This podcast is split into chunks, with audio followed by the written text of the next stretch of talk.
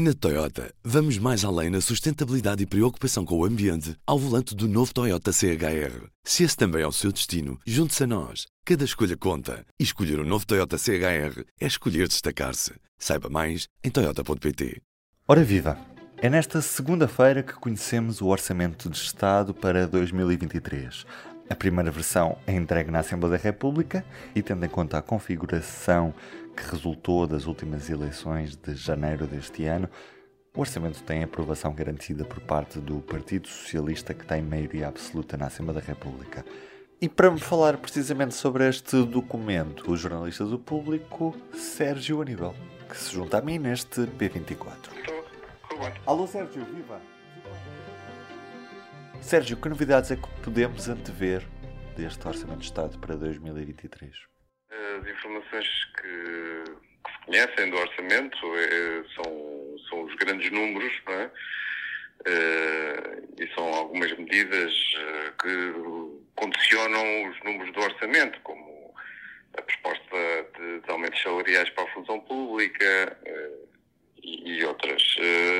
e os grandes números o que mostram é um, um orçamento assume um abrandamento da atividade económica, mas que mesmo assim mantém um ritmo forte de redução do, do déficit. É, é, é, será um, é um orçamento que é feito numa conjuntura muito incerta e, portanto, contém muitos riscos. É? Uhum. Contém muitos riscos de, de, poder não chegar-se ao fim do ano e, e, as contas não, não acertarem com aquilo que está agora a ser programado. O governo prevê um crescimento de 1,3% da economia. Então, pode-se dizer que, que é uma previsão. Eh, prudente, em que aponta para um abrandamento da atividade económica, só que eh, estamos num cenário em que uma recessão na Europa pode estar a caminho e, e portanto, a contração, e em vez de estarmos a falar de um abrandamento, pode-se eh, ter que falar de uma contração da economia. É? E uhum. nesse caso, níveis de crescimento mais fracos do que aqueles Governo está a prever condicionariam os resultados uh, orçamentais. Haveria menos receita fiscal, e haveria mais necessidade do Estado intervir com, com despesas de apoio social, de apoio às famílias. Uh, o mesmo se pode dizer em relação à inflação. O Governo está a prever 4% de inflação. O que temos visto até agora é que a inflação está a teimar e não baixar. Não é? No ano de 2022 deverá ficar acima de 7% e, portanto, eh, o governo está à espera é que baixe um pouco agora em 2023. Vamos ver se acontece. Se não acontecer, provavelmente o governo será chamado a auxiliar mais as famílias. É certo que a inflação, nesse caso, poderia ajudar um pouco as receitas, como, como aconteceu em, em 2022. Portanto, há, há aqui uma série de incertezas que tornam este este Orçamento de Estado, esta proposta de Orçamento de Estado que o Governo vai apresentar, um exercício muito arriscado, um exercício difícil. É? Uhum. E como é que é possível ajudar as famílias neste contexto? Já conhecemos estes programas que o Governo apresentou no, no, ultim, nas últimas semanas, mas certamente o problema não se vai resolver estruturalmente com estes programas e, e, e há também uma ambição, até mesmo o próprio Presidente da República tem falado sobre isso, de que o Governo apresente medidas que, de certa forma, não retirem rendimento às pessoas e ajudem a, precisamente a enfrentar este período de crise. Sim, o Governo está a optar com, com aqueles programas, com os planos, que os pacotes de ajuda às famílias e às empresas que apresentou, apostou essencialmente em medidas de caráter pontual Portanto, a entrega destes cheques, os cheques de 125 euros, os cheques de 50 euros por cada filho, a meia pensão que é adiantada aos pensionistas, portanto, medidas de caráter pontual que não têm um efeito permanente nas contas públicas.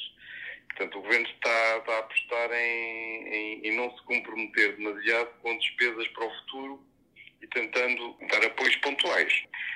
Provavelmente será isto também que em 2023 eh, será a estratégia principal do governo neste nível.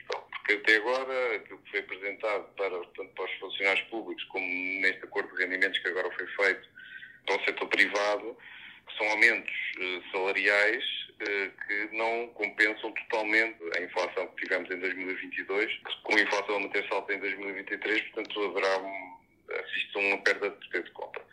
Que capacidade é que o Governo terá e que vontade é que terá de, ao longo de 2023, voltar a repetir pontualmente eh, pacotes de ajuda semelhantes ao que, aos, aos que eh, tomou agora em setembro, eh, veremos. Dependerá certamente muito do, do, do que está a acontecer à economia.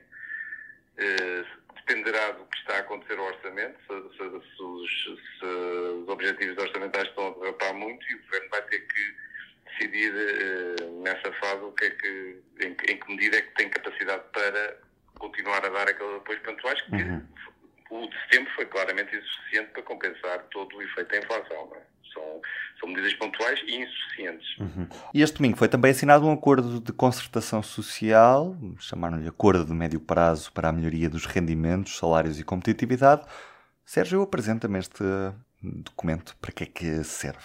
Este acordo, essencialmente, assim, em linhas gerais, é um acordo em que se define uh, de que forma é que partilha os custos desta, desta crise, por um lado, nesta crise de finanças, como é que se partilha pelo Estado, pelas empresas e pelas famílias e, e tenta abrir a porta para uma estabilidade de políticas salariais e, e das empresas ao longo de quatro anos. Portanto, o que ficou definido foi, por um lado, quanto é que as empresas estão dispostas a dar de aumentos salariais para os seus trabalhadores, e depois, por outro lado, quanto é que o Estado está disposto a compensar as empresas por isso?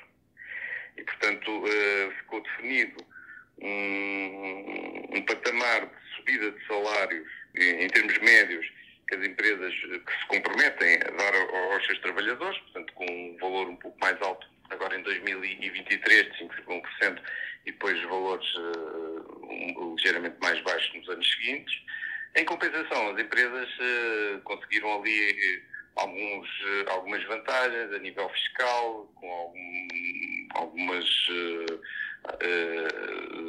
reduções a nível de IRC pontuais, não redução da taxa generalizada para as empresas, mas compensações que levaram realmente as confederações a aceitar, portanto, consideraram suficiente isso.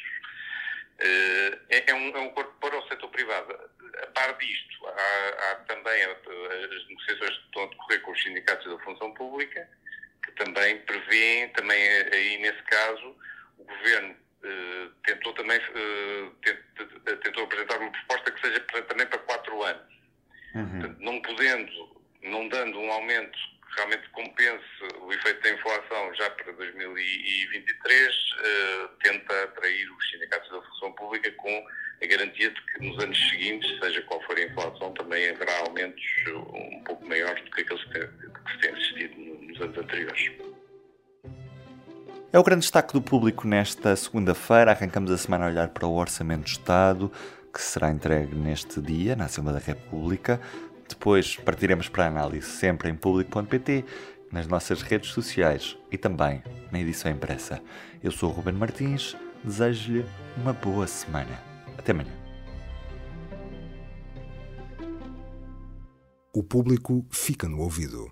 Na Toyota, vamos mais além na sustentabilidade e preocupação com o ambiente ao volante do novo Toyota CHR. Se esse também é o seu destino, junte-se a nós. Cada escolha conta. E escolher o um novo Toyota CHR é escolher destacar-se. Saiba mais em Toyota.pt.